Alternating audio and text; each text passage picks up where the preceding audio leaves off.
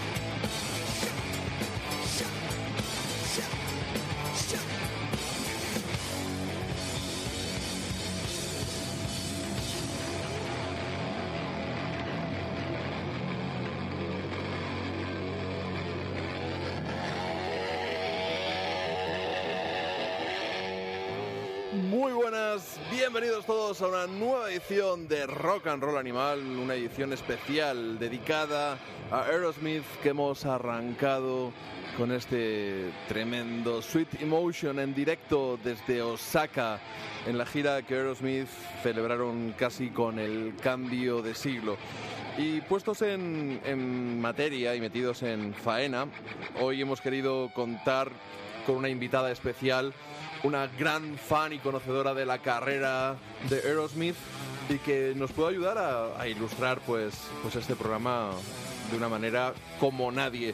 Ella es Lucrecia López Sanz, muy buenas. Muy buena, Jota, ¿cómo estás? Pues bien, feliz de tenerte después de unos cuantos años.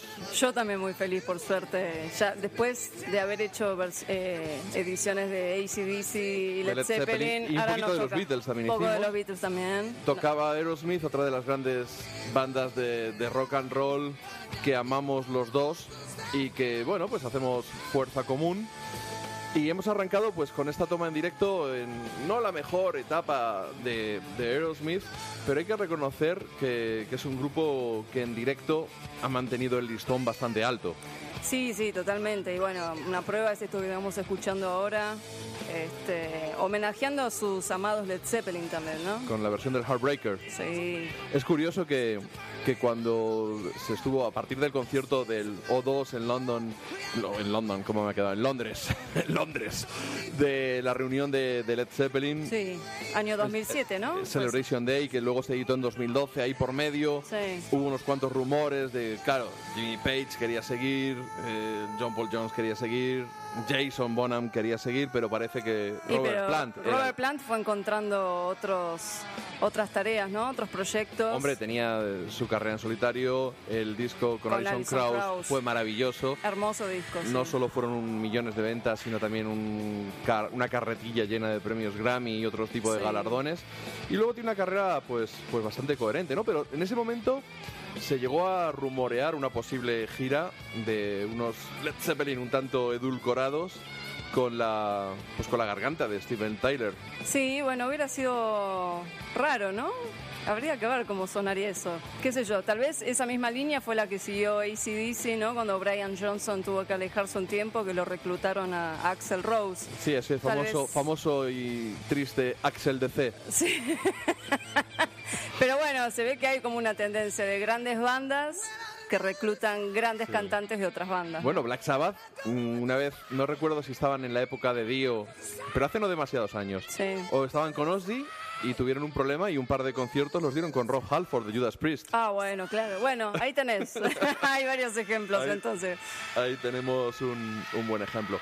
Bueno, pues eh, vamos, vamos a ir adelante, vamos a recopilar, vamos a recuperar un gran álbum en directo, ese live bootleg del 78. 78, así es.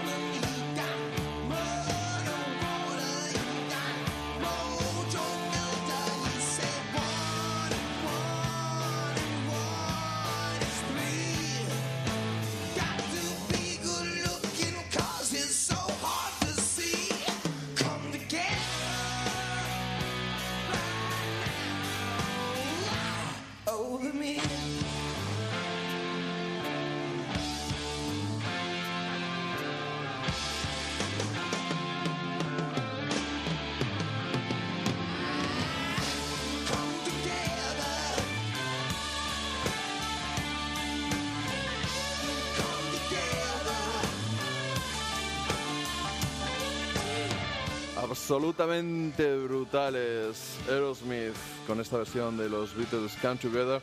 Y cuidadito, no, no quiero que nadie se confunda, que ya hemos son- ha sonado una versión de Led Zeppelin, el Heartbreaker de fondo o el Come Together.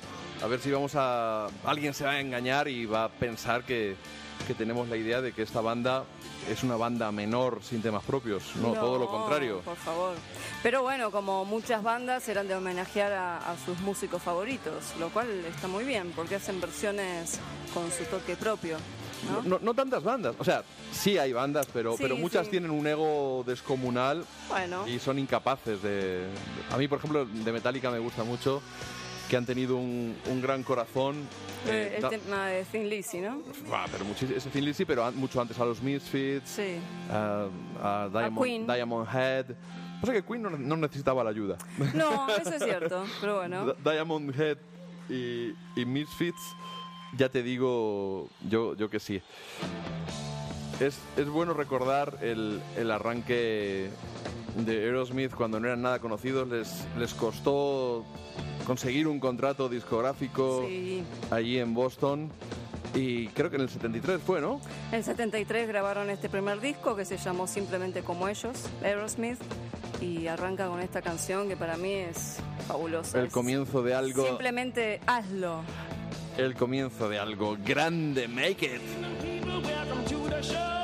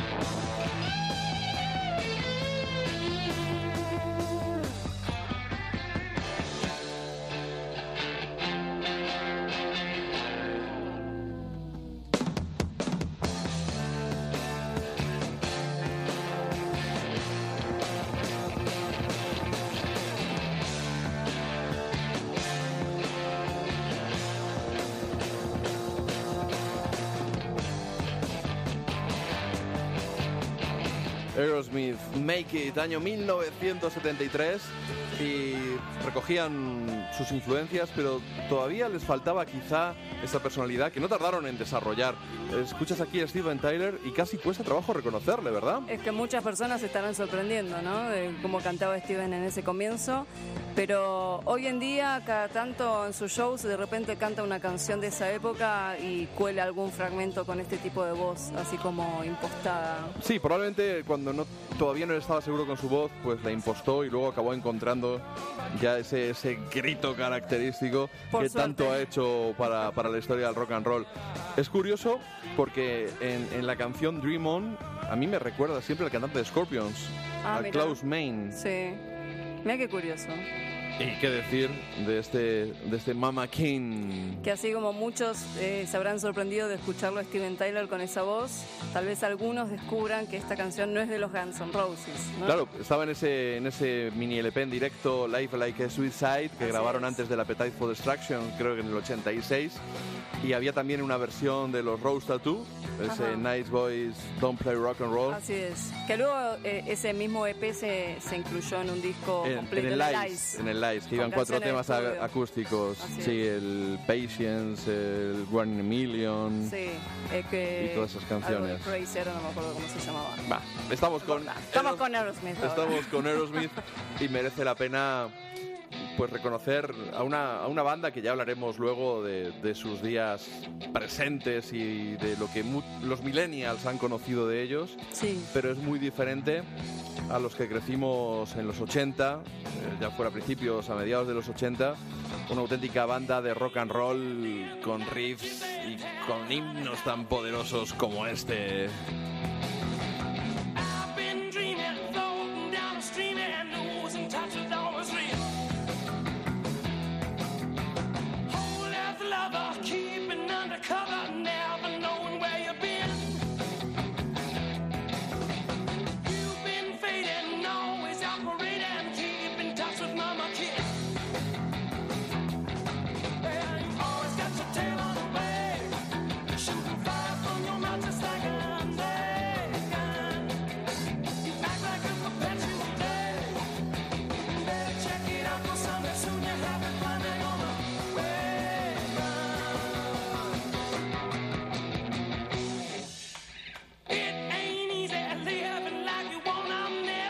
Aunque hemos arrancado ahora con, la car- con el comienzo de la carrera de Aerosmith, no pretendemos hacer ni un repaso exhaustivo a esta, ni tampoco estamos tirando de libros ni nos hemos documentado mucho. Somos dos amigos que nos hemos juntado, que teníamos ganas de, de recordar las canciones de una de Sí. nuestras bandas favoritas. escuchar un poquito las canciones que nos gustan y, bueno, de alguna forma recorriendo también disco a disco, ¿no? Pero Sí, pero no de una manera exhaustiva, nos vamos a Exacto. saltar algunos discos. no va a ser algo así como tan estricto de tal disco o de tal Sí. otro.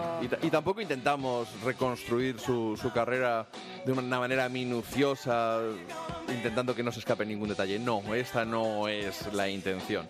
Estábamos comentando antes, Lucrecia y yo, fuera de micro, y al principio hubo quien pretendió vender a Aerosmith como una revitalización de los Rolling Stones, esos Rolling Stones post, post Vale. Exile on Main Street, Ok. eso es lo que iba a decir, ¿no? Y, también... por la, la boca de sus cantantes, ¿no? Pero Sí. yo creo que Steven Tyler tiene la boca más grande que Mick Jagger todavía. Sí, es posible. Sí, es sí, posible. sí. De todas formas, puestos a buscar el, el origen, las, las raíces de, de Aerosmith, pues hay otras que se pueden mencionar. Sí, este, bueno, como ya mencionamos antes, Led Zeppelin y, y yendo un poquito más atrás en el tiempo a los Yardbirds, MC5, The, The Band, eran todas bandas que, que, bueno, que ellos los tomaban como referentes también. De hecho, hay, hay una canción que es casi como un hilo conductor, ¿no? El Train Rolling, Así que es. es una canción que pudieron hacer Aerosmith, que si no recuerdo mal fue el primer tema que hicieron Led Zeppelin en el ensayo en aquella tienda, en, en la parte de atrás de una tienda de discos. Eso no lo recuerdo tanto, pero con los Yardbirds lo hacían. y con Es- los Yardbirds. Claro. Entonces, eh, hemos encontrado en directo, en una de esas celebraciones yankees, en galas que se hacen, que se sea de juntan los- todos. De los Grammy, del, del Hall of Fame, de no sé qué. Hemos encontrado a Led Zeppelin con Aerosmith haciendo ni más ni menos que este Train Kept Rolling.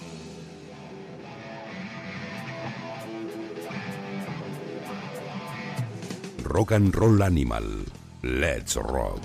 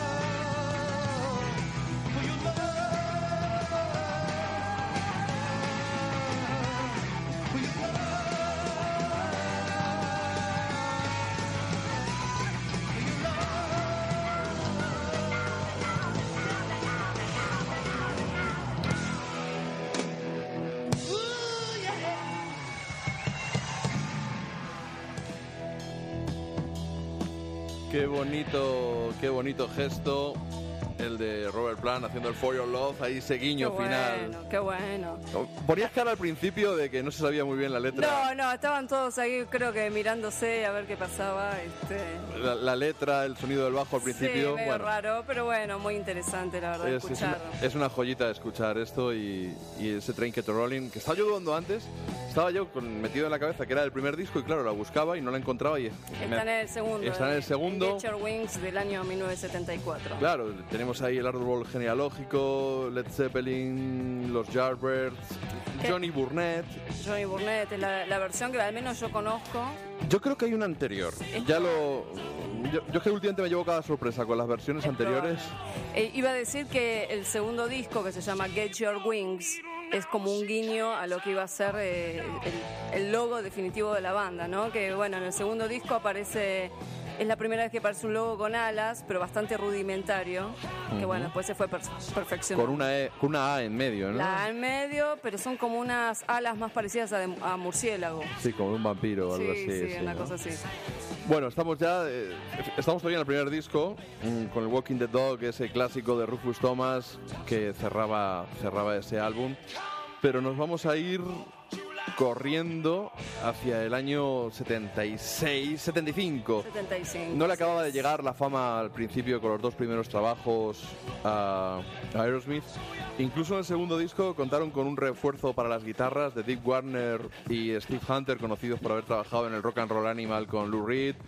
Eh, más o menos por aquella época, quizá un poquito después, estarían en el Welcome to My Nightmare de Alice Cooper. Cooper, sí. Y colaboraron en algunos temas, quizá el tándem Joe Perry y Brad Whitford todavía no acababa de, estar tan engrasado como lo haría posteriormente. Sí, pero bueno, vamos a decir que son dos grandes guitarristas eh, con estilos propios, ¿no? Porque por un lado Joe Perry es un guitarrista autodidacta que aprendió de, de tocar en la calle eh, por frustración, por dolor, por toda una serie de cosas con las que no podía lidiar y eso lo volcó en, su pasión para tocar la guitarra. Y Brad Whitford, que es un tipo que, que estudió y se preparó un poco más. Y esa es justamente la gracia Vamos a irnos a escuchar ese Toys in the Attic, la canción que daba título al homónimo álbum, que ya mm, logró colarse bastante arriba en los charts y que la Blue Army, esos jovenzuelos que iban todos vestidos de azul con sus chaquetas vaqueras, con sus pantalones, empezaron a inundar y consiguieron que Aerosmith por primera vez fuera cabeza de cartel, creo recordar que para 8.000 personas en un concierto, ya con un repertorio imparable.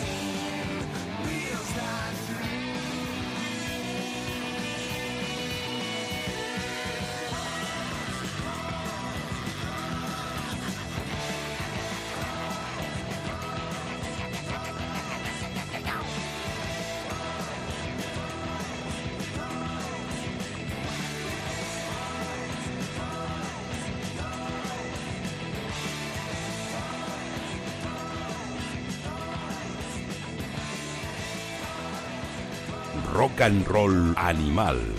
JF León.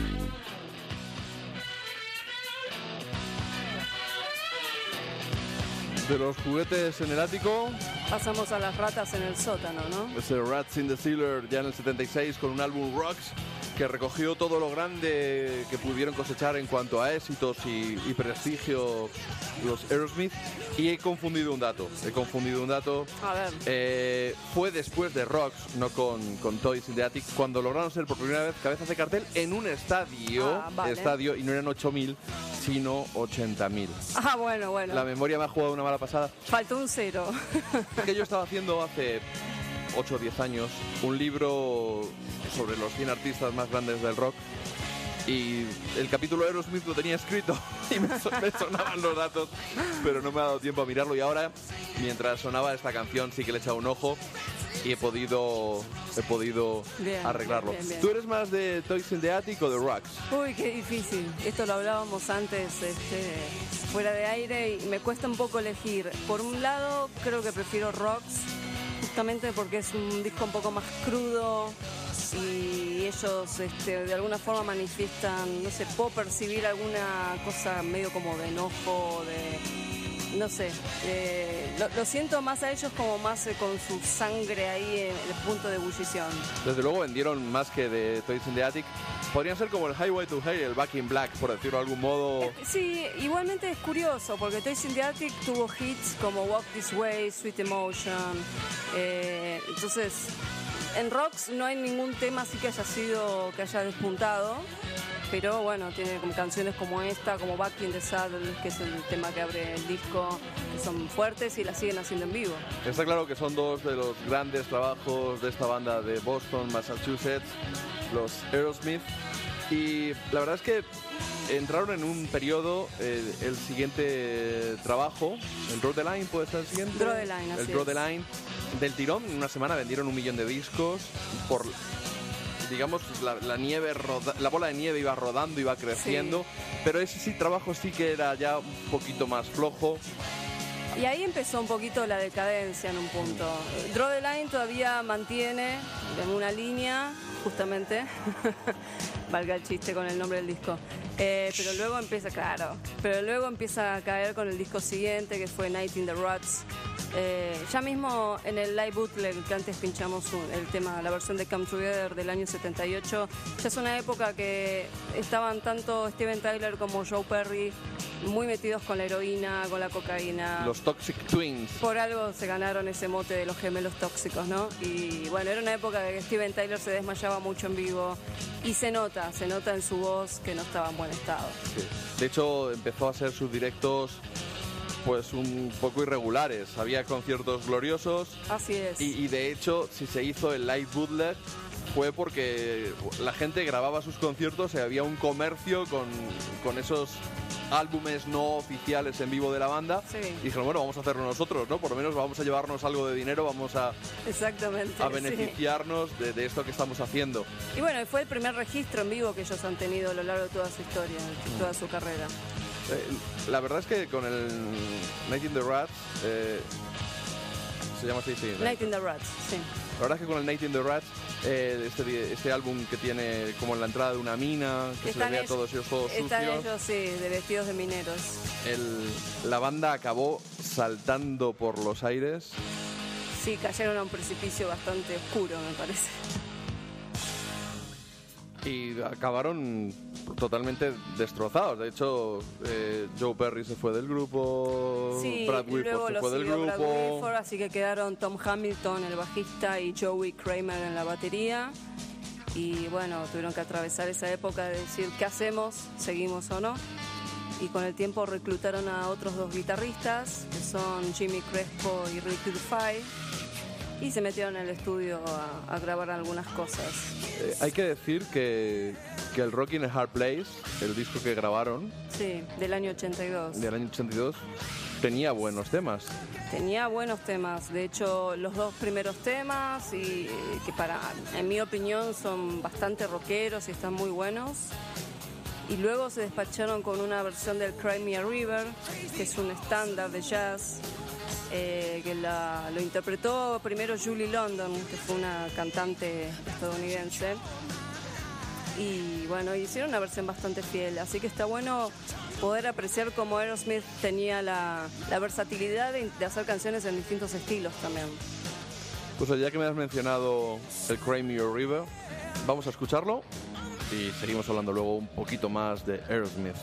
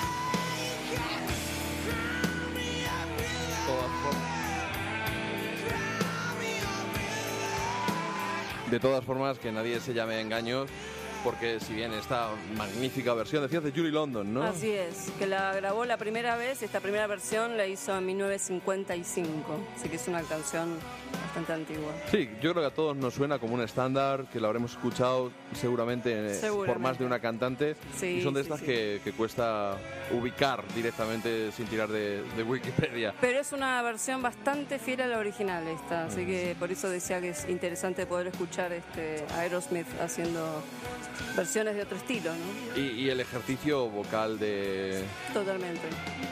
de Steven Tyler es realmente espectacular. Todas formas, Sí, me- decíamos que es un disco que tiene Rockero. canciones rockeras. yo, creo que vamos a irnos a escuchar ese Me tremendo Jailbait.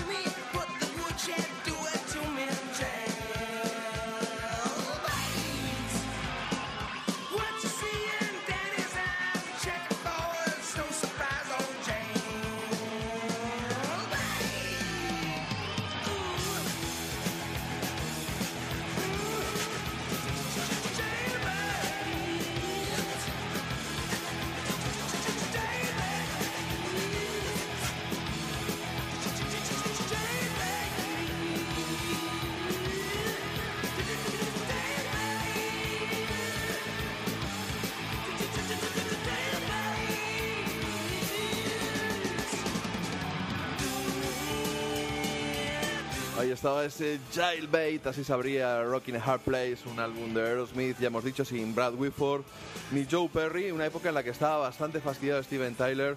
Eh, ha llegado a decir que en aquella época estaba mucho más interesado en la heroína y en los, y en los distintos tranquilizantes que en las tetas, que en las sí, tetas sí, grandes. sí, lo ha dicho también. Y, y Y- después y, también ha dicho que todo el dinero que llegó a ganar se lo aspiró, ¿no? Así. se lo metió por la nariz, Sí, ¿no? Se lo metió en la nariz. Literalmente.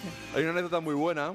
Es, en, en esta época, Aerosmith solían cerrar los shows con Lightning Strikes, una de las canciones. Sí. Bueno, pues en un concierto decidieron empezar con Lightning Strikes y cuando acabó la canción, ¿qué hizo Steven Tyler? Se fue al camerino. Ah, Como si hubiera ah, se, se confundió. ¡Ay, qué show más corto! Dijo. Yo creo que el colocón que llevaba nuestro querido y admirado Steven Tyler era realmente colosal. Mientras tanto, eh, Joe Perry Joe Perry estaba... tuvo una carrera bastante interesante en estaba- solitario. Sí, estaba muy entretenido con su banda de, de Joe Perry Project y grabó tres discos en esa época hasta que volvió con Aerosmith, que son Let the Music Do the Talking, que ahora la, vamos a, 81. la vamos a escuchar, Ajá. del año 80, 80. que luego es una canción que se usó la misma música, pero se reescribió la letra para el álbum Regreso de Aerosmith. Ajá. Luego hizo I've Got the Rock and Rolls Again en el 81 y Once a Rocker, Always a Rocker del año 83. Podemos escuchar esa curiosidad, ¿no? Ese Let the Music Do the Talking, una canción que conocen los fans de Aerosmith por haber formado parte de ese Down with the Mirrors, el Así álbum es. de reunión Del año 85. del año 85 entre, bueno, pues los Toxic Twins y Brad Whitford volvieron...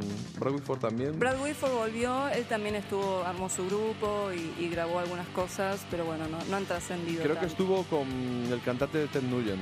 Con, Creo que sí, con algo había leído. No sé qué. Holmes. Me parece que en el libro del Pandora's Box algo menciona. Sí, pero eso lo leí yo hace 20 años. Vamos a escuchar ese Let the Music Do the Talking de Joe Perry Project.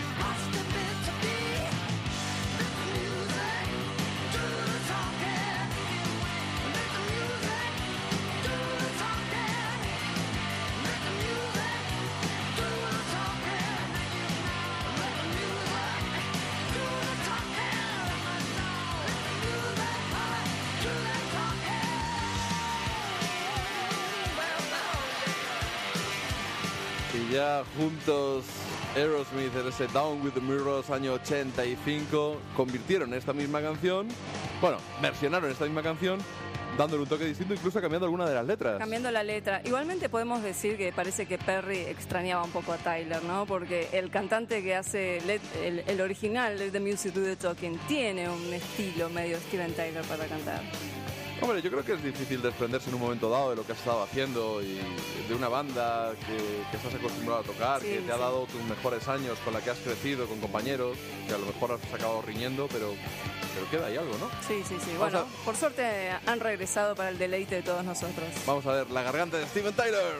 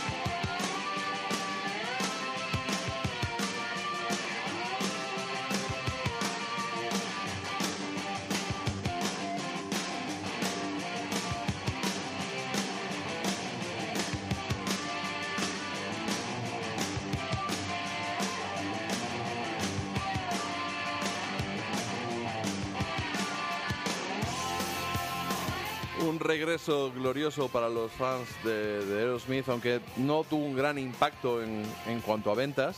No, es un disco que, bueno, no es de los mejores que han tenido. Eh, arranca muy a tope con este tema y luego va, va bajando un poquito. Y aparte de ellos todavía no estaban desintoxicados, entonces parece que, que para hacer un nuevo contrato discográfico tuvieron que cumplir sí o sí con una rehabilitación que afortunadamente llegó. Que afortunadamente llegó y menos mal porque se reflejó en la calidad de sus canciones siguientes. Y llegaron los Run DMC y les pusieron de nuevo en el mapa rescatando esta canción, Walk This Way, que estaba en Toys in the Attic. Así es, sí. Esta versión del año 86, por suerte volvió a poner a Aerosmith en el mercado. ¿no?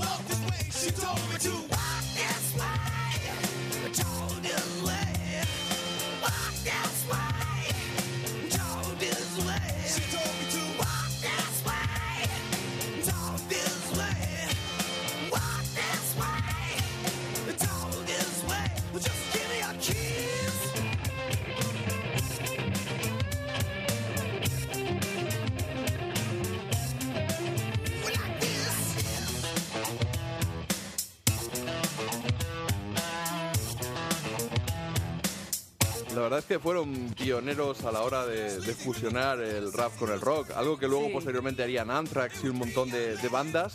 Y Así habría es. que ver la, la cara de los, de los espectadores de la MTV Bueno, la mezcla. sí, y muy divertido el vídeo que hicieron luego, que estaba por un lado Randy MC ensayando en una sala y en la sala contigua estaba Aerosmith y se molestaban mutuamente, entonces rompen la pared y ahí ves que se juntan y hacen esta versión. Ese videoclip es Muy absolutamente fantástico, un clásico ya en la historia del rock and roll. Y con Aerosmith ya desintoxicados, si no me equivoco, o a punto de estarlo. Sí, casi. A punto de estarlo. Y con algo muy grande que venía en camino. Un disco Permanent Vacation. Fue Sí. como, como yo les conocí en, en- en el 87, aunque el disco creo que es del 86.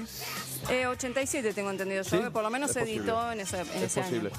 Pero ya tirando de productores estrella, mm, tirando de compositores que les ayudaron a escribir canciones, Sí. lo cual no le resta calidad al disco, pero sí que implica cierta intencionalidad a la hora de buscar un producto comercial, sin duda aprovechando el tirón que tuvieron con este Walk This Way con Randy MC. Sí, así es. Es más o menos para esta época que se alían a, a compositores como Desmond Child, el otro creo que era Jim Balance, si mal no Eh, recuerdo. eh, Ruth Ballard, Eh, perdón, ese. de, Y- de la banda Argent. Así es. Y luego más adelante con productores como Bruce Fairbairn. Entonces ya empiezan a, a rodearse de gente con, con otras, otras visiones. No obstante, yo reconozco, yo hasta el 87 no, no conocía a Aerosmith y escuchar este Ragdoll fue una auténtica patada en el estómago. Rock and Roll Animal. Let's Rock.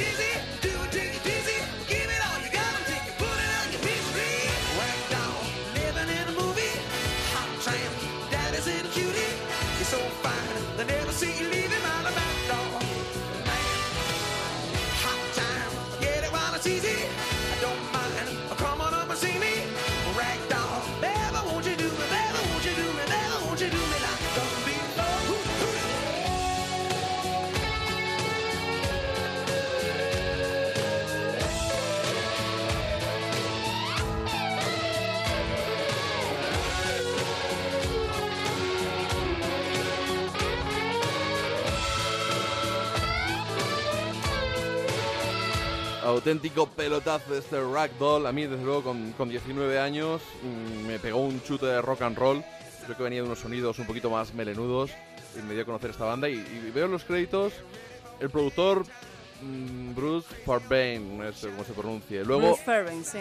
Que trabajó con ACDC después. Claro, pero es que el ingeniero Mike Fraser también es muy conocido Sí. y Bob Rock se convirtió en uno de los grandes productores estrellas. También estuvo con Metallica, Así es. con, con un montón de, de- de bandas. Sí, incluso también con, con otro productor que era John Kalotner, que también trabajó con ellos en, en el disco Pump y, y en Get a Grip. Ya es como que se hicieron de, de un staff de productores y de co-compositores que bueno que ayudaron a, a que tuvieran más éxito. Y, el- y al final era Jim Balance. Era Jim Balance. al me- me final. la envaino, me la lamento, envaino. lamento, bro.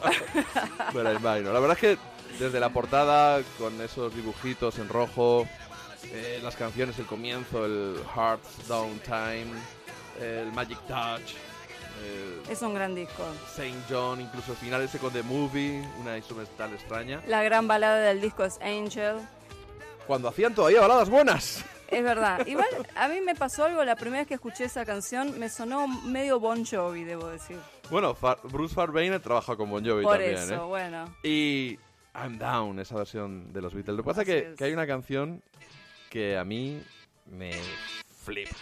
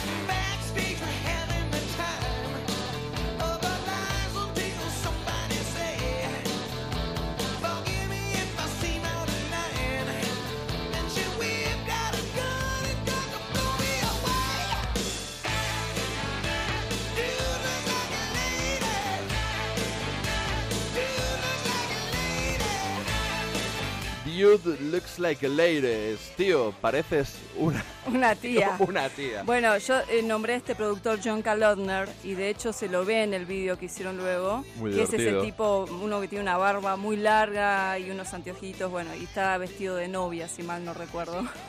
Esta canción se, se rumorea que está dedicada a Motley Crue. Ah, Recordemos, No sabía eso. si este disco es del 87, lo compondrían en el 86 probablemente. Plena época. Claro, en el 85, si no recuerdo mal, Motley Crue sacaban el Shout at the Devil. Sí. También estaban por ahí Bon Jovi con el primero o segundo disco. Todos los hair metal dando vueltas. ¿no? Poison llegó. Sí. eh, Los Twisted Sister, ¿no? Twisted Sister, aunque venían de un, tenían un background antes. anterior de Sí. finales de los 70, incluso el bajista de Twisted Sister tocó en los Dictators a finales de los 70, pero sí que es cierto que se sumaron al colorete, al pelo cardado, Sí. al, al rímel, y bueno, Aeros- Aerosmith, pues eh, que ya eran un poquito más talluditos, Aprovecharon esa moda para escribir esto, ¿no? Nah, la auténtica gloria bendita. Lo que pasa que ha- hay pocas bandas que, que hayan tenido una segunda juventud tan gloriosa o más que la primera. Sí, sí. En realidad podemos decir que por ahí lo otro era una adolescencia y ahora acá Sí, ya estaban Es probable, ya una etapa más madura. una armadura y lo demostraron no quedándose en flor de un día con este disco, hicieron una gran gira. Tardaron un poquito en sacar la, la secuela, creo que fueron en el 89 ya el, El Pump es del año 89, sí. y ese disco Debo decir que es de mis discos favoritos, Pump. fue un Es- pelotazo en la Sí, época. Ya cuando pones play y sale la primera canción ya no, Ese- no queda mucho más. Pues no te voy a hacer esperar ese Jam A ver, a ver. Last.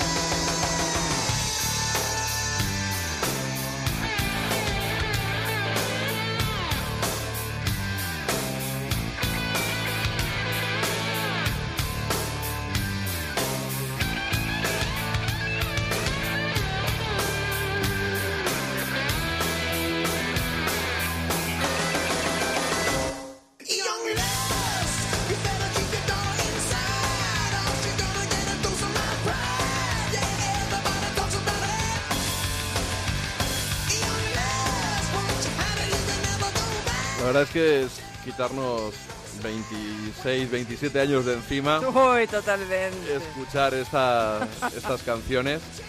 Y, y recuerdo la época, pues como Aerosmith, como una de las grandísimas bandas del rock and roll, se hincharon de vender millones de discos, de recoger premios Grammy. Sí, bueno, gracias a la canción Jenny's Cargan, que está en este mismo disco, que habla, hablaba un poco, usaba la temática de la violación, eh, que bueno, que fue como novedoso en ese momento y los hizo ganar un montón de premios. Es algo que, que siempre conviene recordar, pero quizá hace 25 años o 26 o 27 o 28 el mundo era un poquito más machista que ahora en general. Sí, sí, así es. Así que bueno, eran cosas que sucedían todavía más que hoy en día. El hecho de, de las chicas violadas o maltratadas. Y bueno, Tyler usó esa temática para escribir esa gran canción. Quizá el gran el gran single de este álbum con ese con ese videoclip tremendo entrando en el ascensor con esa macizorra Sí. fue y perdón, y perdón por lo machista Going down. Going Down era ese Love in an Elevator.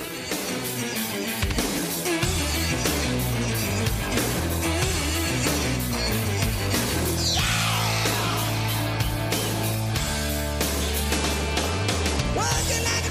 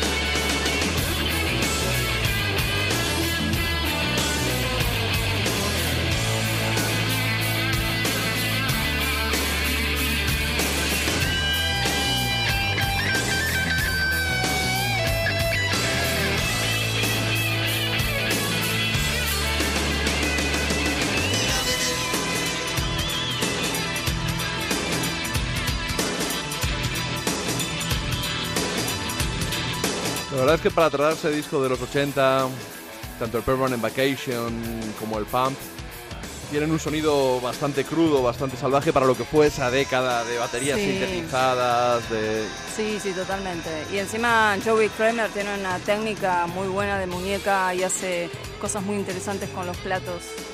Eso ya es como para escucharlo más en, en Sí, detalle. yo he de reconocer que hace muchísimo tiempo que no, que no escucho estos discos Sí. y, y casi ni siquiera Aerosmith. Bueno, pero estos discos seguro que ni los volví a escuchar cuando escribí esta, eh, esta piececita de un libro que nunca se editó, pero esperemos que alguna vez vea, vea la luz. Y yo he de decir que, si bien disfruté mucho de este disco, eh, yo creo que ya empezaban a rozar una comercialidad intencionada Sí, que bueno, esa pérdida de la inocencia, cuando ya tienes muy claro lo que quieres, cómo conseguirlo y explotas una fórmula de una manera tan premeditada, a mí personalmente, y sin restarle valor porque son grandes canciones, para mí pierde algo de mérito. Bueno, es también esto que te decía antes, que al incorporar ya otros, eh, otros autores y al tener todo un equipo de productores, bueno, todos apuntaban a algo mucho más comercial. Entonces ya no eran solamente Steven Tyler y Joe Perry componiendo, sino que tener ya todo Sí, ya no era una banda de rock and roll sin Exacto, más. exacto. Ya eran productores con un importante background, con bandas que han trabajado con bandas muy grandes y saben apuntar al lado comercial. Lo que hay que decir es que todavía, incluso en este disco, si hablábamos de Angel, la, la balada del Permanent Vacation, o mencionabas antes el Janie's Got the Gun, que no sé yo hasta qué punto es una balada o medio tiempo porque tiene cierta crudeza, no es, no tan tema, dulce, sí, no, no, yo no lo pondría como balada. sí. pero sí que las baladas de este disco todavía son buenas y si no me equivoco una de las últimas canciones del disco, si no la, última. última, Sí, sí. era una llamada What It Takes.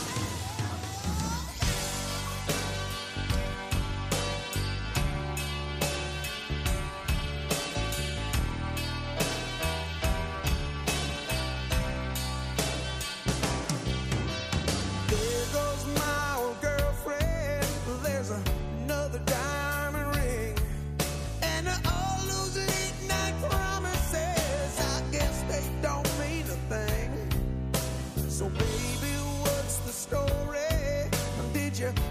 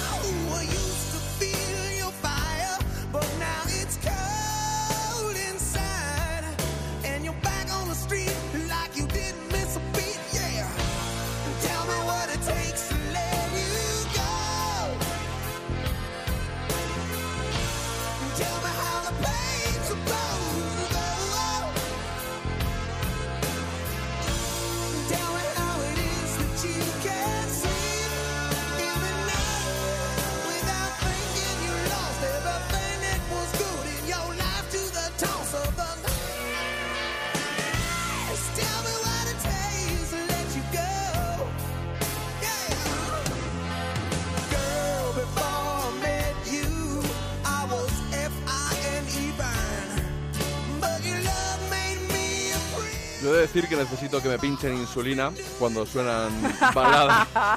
Creo que sufrí sobredosis cuando era un teenager todavía y, en, Sí. y en los veintipocos. Pero aparte, este disco, las canciones, incluso el Voodoo Medicine Man, Es, es, eh, es mi disco preferido de, de esta, digamos, de la segunda etapa. de la segunda Aerosmith. etapa de Aerosmith, sí, totalmente. El Monkey on My Back, el, el Fine también era un, Es- un pelotazo. Es perfecto. Es un disco perfecto y hasta tiene esas pequeñas, como pequeños separadores entre algunos temas, así de algunos segunditos, como un, ahí, como una piecita. Lo que pasa es que si hablábamos de la comercialidad premeditada, llegó ya el Get a Grip. y- Ahí, si, si con esto necesitabas insulina, con lo otro ya no sé, hay que internarte. Efectivamente.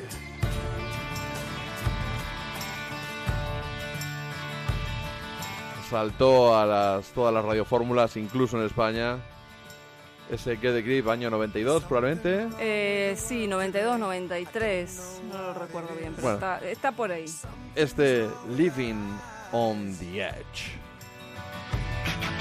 He's seeing things in a different way, and God knows it ain't his. It sure ain't no surprise. Yeah, we're living on the edge.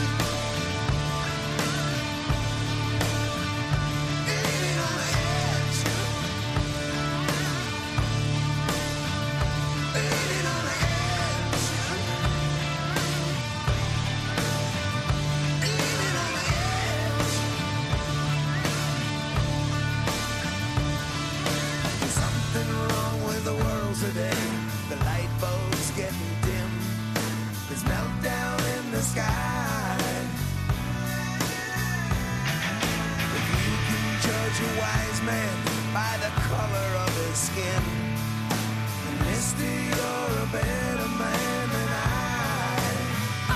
Living on the edge, you let yourself Aún a riesgo de pecar de talibán, de, de exceso de autenticidad, ya estoy acostumbrado, tampoco me, me afecta. Es decir, que en su momento de este disco hubo tres o cuatro temas que me gustaron mucho, Sí. que ahora no los recuerdo, porque hace que no lo escucho mil años. Pero ahora no lo aguanto. Qué exagerado. No, pero los gustos cambian. Bueno, primero vamos a corroborar que fue editado en el año 93. decir- Eso por un lado. Por el otro vamos, tío. Qué exagerado. Ok. No, pero vamos a ver, vamos a ver. Eh, igual que de pequeños comíamos muchas gominolas y otras Sí. cosas, y luego pruebas ahí el lomo, el jamón ibérico y dices, mm, te cambia el gusto, Bueno, claro, claro. pues es que, es que han pasado 25 años, y en 25 años se escucha mucha música que te afecta Sí.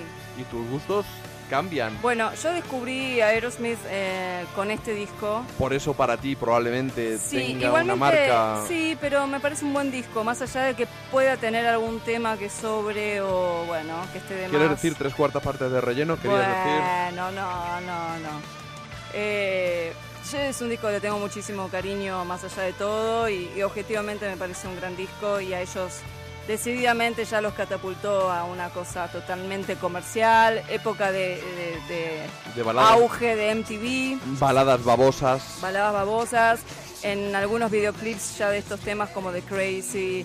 Eh, Crying. Crying y Amazing aparece Alicia Sil- Silverstone, que es esta actriz Sí, la rubita. la rubia y en el video de Crazy Liv aparece Liv Tyler, la hija de Steven. Que, que se crió pensando que Thor Rangren era su padre. Pobrecita. Bueno, hay que decir que eran parecidos en un punto. La madre la, la engañó un poquito. Pepe Puel, la, la Be- modelo. Sí, Vivi, que ha, ha estado con Jimmy Page, con Ron Wood. Bueno, era una, Era, era una famosa groupie, groupie, era una famosa groupie de los 70. Y, y estaba, salía mucho en las, en las revistas tipo Playboy y eso. Eh, pero bueno, y un día Liv Tyler vio en la tele a su pa- verdadero padre, el padre biológico, y se vio parecida y, y le preguntó a la madre y la madre no le quedó otra que decirle que sí, que era Steven. Bueno, vamos que- a, vamos a quitarnos el sabor de boca de este Living on the Edge que para mí me está produciendo un tanto de urticaria. Fue uno de los temas que yo recuerdo un poquito más cañeros del álbum. Sí, a mí Ese- me gustaría contar que tuve el gusto de conocer a Mark Hudson, que fue eh, productor de, de infinidad de bandas, trabajó muchísimos años con Ringo Starr. Y bueno, es el tipo que coescribió esta canción con Tyler y, y Perry. Eh, y bueno, me contó así de primera mano cómo fue. Tenían así como una canción medio estilo John Lennon. Y había una parte que Steven estaba trabado, que no podía avanzar la canción. Y vino Mark Hudson con toda otra sección. Y ahí les encantó y bueno, pudieron armarla. Y fue el encargado también de armar todos los arreglos de, de voces y eso. Bueno, digamos que se metió una buena guita en el bolsillo Eso ni hablar. gracias al concierto. Eso ni hablar. Pero bueno, Mark Hudson igual ya tiene un background importante porque era de los Hudson Brothers en los 70s y es un tipo que, que viene trabajando desde hace mucho y muy talentoso, por cierto. Yo de todas formas prefiero Hit the Rage. Vamos.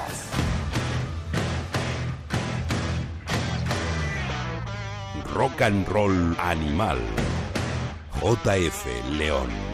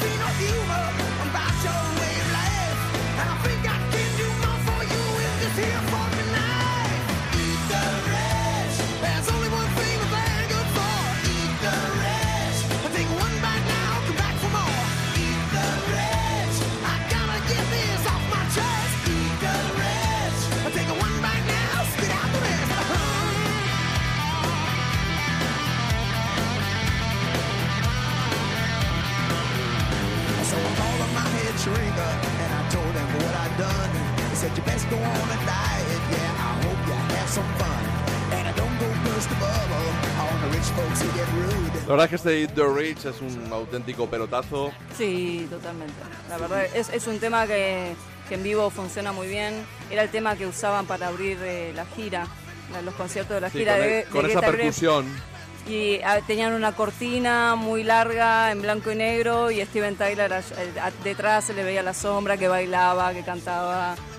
Muy bueno. Todavía hacía el, el pino puente, Sí, hacia atrás. también. Yo recuerdo en esta época, pese a que este disco me gustó menos, eh, vinieron a tocar a San Sebastián, único concierto en España, Sí. que yo recuerde. Bueno, a lo mejor Barcelona, pero nos pillaba más cerca de Sebastián. No, ya no, lo- no lo podría jurar. Pero sí sé que sin un, sin un duro, en aquella época no decíamos sin un euro, decíamos sin un duro, Sin duro. nos fuimos un par de amigos a, a verles Sí. allí. Tuvimos que dormir en un parking porque no teníamos dónde dormir. Ay, ay, ay. No sé lo que comimos. Ni, Pero- ni si comieron.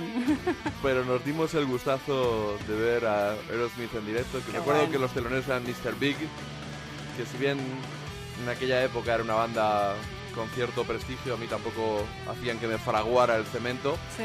Y en cualquier caso estaba deseando ver a, a una de mis bandas de rock and roll favoritas en aquel momento. Bueno, yo recuerdo que la primera vez que fueron a Buenos Aires fue en el año 94, en enero primero. O sea, poco después, pero tú eras una con- niña. Sí, no me dejaron ir justamente por eso. Con Robert Plant de telonero. ¡Wow!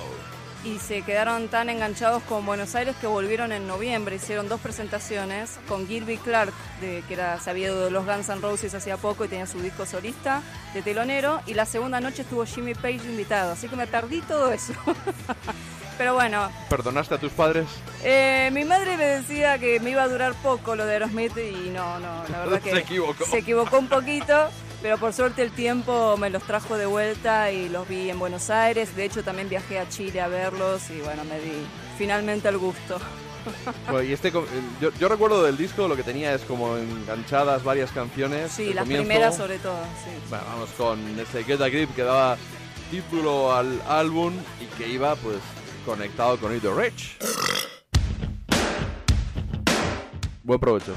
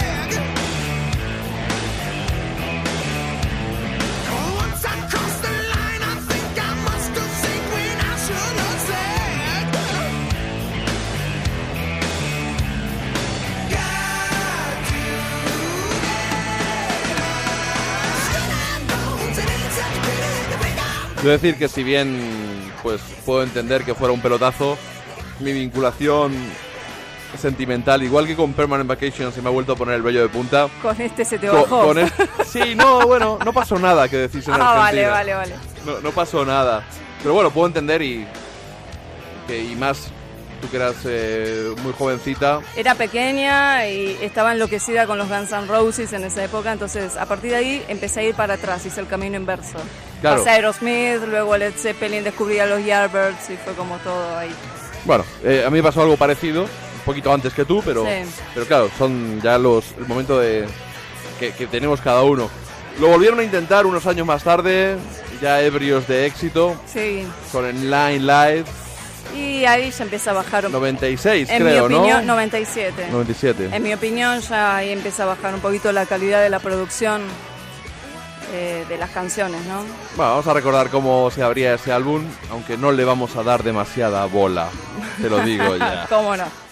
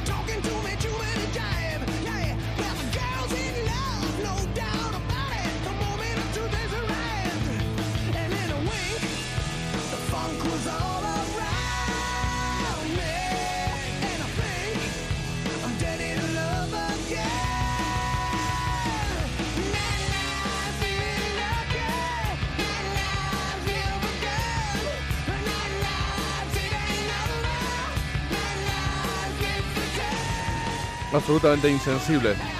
No, bueno, a ver, esta canción me parece que está buena y, y por eso de hecho la, la elegí para que la pasáramos, pero bueno, Me siento como cuando Marilyn Manson, uy Marilyn Manson, por Dios, Marilyn Monroe estaba besando en con falda hacia el loco en el buque a Tony Curtis y él decía, no siento nada. oh, bueno, bueno. No siento nada. Yo, sí que luego nos, nos llevamos una alegría. Eh, ellos, no sé si llegaron a grabar el, antes del disco de versiones, el Honkin' on Bobo, eh, estaba otro, ¿no? El, Bueno, después, para cuando cumplieron los 30 años, yo recuerdo que salieron eh, varias recopilaciones. Hay uno llamado Young Lost, que era un disco doble. Pues Devil's Got a New Disguise. Ya ahí se me empiezan a mezclar un poco los años. Eh, salió también un disco en vivo que están tocando en el Hard Rock Café de, de Las Vegas. Eh, empezaron a darle a la caja registradora sí, sin más. Sí, a, a repetirse un poquito. Por supuesto que cada, cada recopilación tenía una canción nueva. Claro, claro. Igualmente, Y antes... la canción del meteorito también, por ahí, Armageddon, ¿no? Sí, exacto. Eso fue lo que siguió este disco. Y luego en el año 2000 salió este Just Push Play. Probablemente el peor disco de la historia de la banda. Yo creo que lo escuché tres veces como mucho. Si Rescato... tú, que eres una gran fan, solo lo escuchaste tres Te veces. voy a decir algo peor, el último disco no lo conozco directamente. Pero bueno, de Just Push Play voy a decir que Jaded es un tema muy lindo y en vivo eh, está bueno escucharlo también. Bueno, yo voy a reivindicar el rock and roll. Vámonos con Por ese favor. temazo de Bob Diddley. Con ¿Cómo ese no? Roll Runner Baby.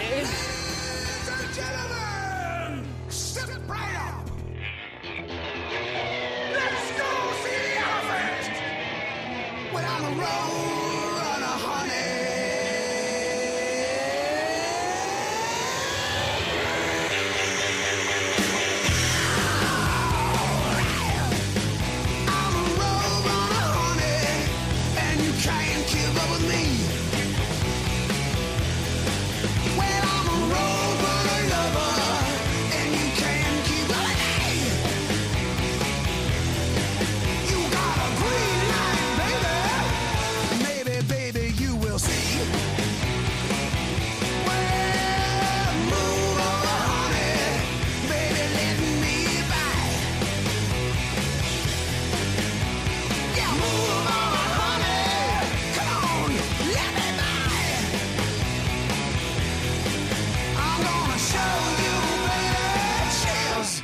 more than your eye.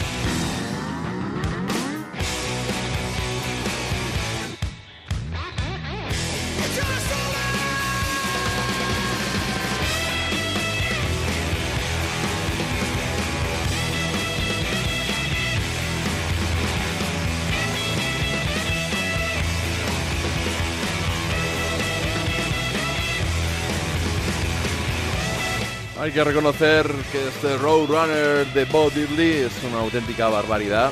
Y el disco, la verdad es que es muy, muy potente, muy potente. Cuando salió este disco, si mal no recuerdo, 2004, Sí, por ahí. eh, para mí fue como un aire, un alivio, que por fin escucharlos volviendo a hacer lo que a mí me más me gustaba de ellos. Claro, y, a- y aparte seguro que a la vez tú habías ido descubriendo algunas de esas canciones, aunque no hay demasiadas canciones muy obvias en este disco. No, bueno, fue como un compendio de, de sus canciones eh, favoritas, así, de, de- de blues y de antiguos compositores. Y lo bueno es que incluyeron un par de canciones nuevas en este estilo. Entonces pasan ahí como perdidas por el disco, está bueno. Vamos a escuchar una, una que has elegido, ese Never Love A Girl. a Girl.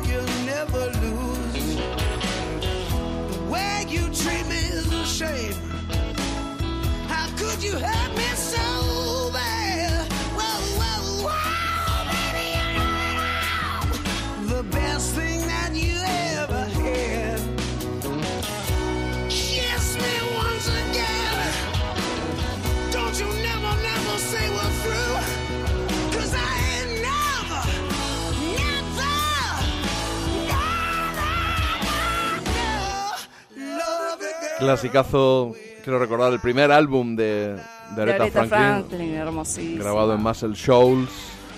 Y cambia la letra un poquito para La adaptarla. adapta, claro, sí. Nunca me ha amado un hombre, no habría quedado. Bueno, En el caso de una persona heterosexual, Sí, claro. como Steven Tyler, ¿no? sí, si sí, hubiera en sido homosexual, caso. pues no habría habido ningún problema. Ujú.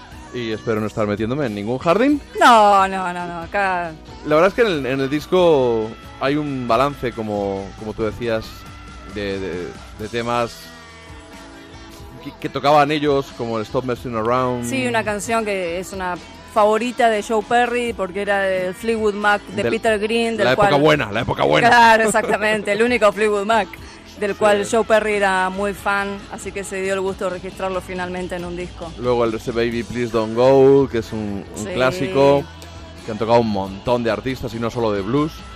No, de hecho ACDC hizo una versión muy rockera que a mí me gusta sí, muchísimo. al principio de su carrera. Así es.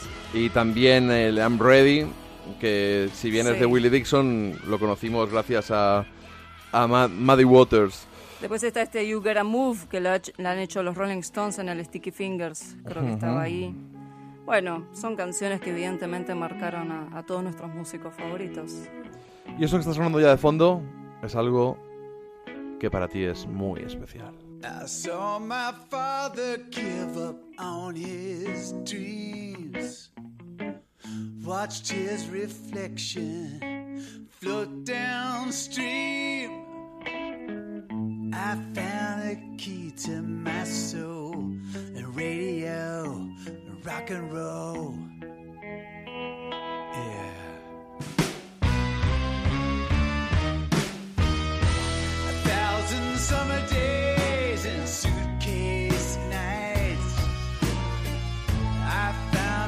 myself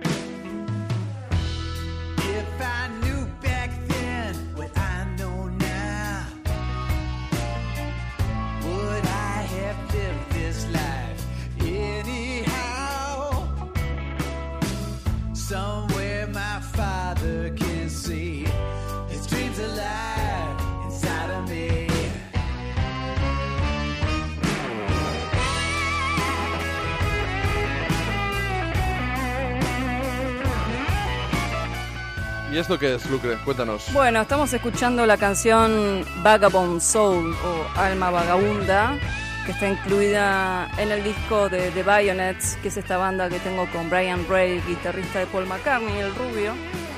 Eh, el disco debut nuestro que se llama Crash Boom Bang, Que se ha reeditado con dos temas extras. hace poquito, hace un par de meses. Y bueno, y en esta canción lo tenemos a Steven Tyler haciendo coros, así que estoy haciendo coros con Steven Tyler. ¿Tú te imaginabas con 12 años No. o 13 cuando flipabas Ni con el Get a coña. Grip que ibas a cantar en una canción No, no. De hecho, bueno, junta pero no revuelta? Sí, porque no lo conocí, fue en distintas sesiones, pero la primera vez que lo escuché, me acuerdo que me quedé en silencio, totalmente en shock, fácil 10 minutos, sin poder emitir palabra. He, de decir que es bastante mejor que las últimas baladas de, de Aerosmith. Sí, la verdad que sí. Es que Pero tiene un estilo, ¿viste? Sí, no, no, Suena- podría pasar por una canción de Aerosmith. Totalmente. Y encima, Brian tiene así un estilo para cantar que, que puede sonar así en, en esa onda. Sí, igual que también puede sonar haber ido a la misma clínica de cirugía estética. Bueno, de hecho es- ellos hacen el chiste que son hermanos de otra madre, o sea, brother from another mother. digamos. Bueno, yo de todas formas he visto hace poquito un, un DVD de, de Eta James Sí. con, con Brian muy jovencito, Brian Ray. Y, y empecé a dudar si realmente se había operado, porque Es ya es la misma carita. tiene esos gestos, Sí, esos sí. mismos rasgos, esa Tiene naricita. La nariz pequeñita, la misma carita, nada más que bueno, ahora tiene arrugas, es lo único. Bueno, eh, ¿quién estuviera con 62 años como él, Por eh? supuesto. Vamos. Muy bien está. ¿Y quién tocara como él? ¿Y con quién? ¿Y con qué? Con quién tiene, largo, tiene el trabajo soñado de todos. a lo largo de su carrera. Bueno, pues, eh, queridísima Lucrecia López Sanz, nos vamos a ir yendo. Ha Vale. sido un gustazo compartir otro especial de Rock and Roll Animal contigo. Para mí fue pero un placer enorme porque me encanta y siempre que hablamos de música y poder dejarlo así plasmado para que lo para compartirlos con tus oyentes a mí me hace muy muy feliz. Bueno, tenemos que ir pensando en cuál será lo próximo. Deep Eh, Purple tal vez Pues quizá, quizá. podría ser, ¿eh? Aquí estamos uniendo dos de nuestras pasiones para despedirnos. Aerosmith, que, que bueno, esperemos que os haya entretenido el, el programa. Con los Beatles. Claro, The Beatles. Una de sus canciones más salvajes, no, la más salvaje, La, ma- obra de Paul McCartney. la que dicen que fue el comienzo del heavy metal. Sin más dilación, Halt Skelta. Un beso, Lucre. Beso, Nos Jota. encontramos. Hasta la próxima.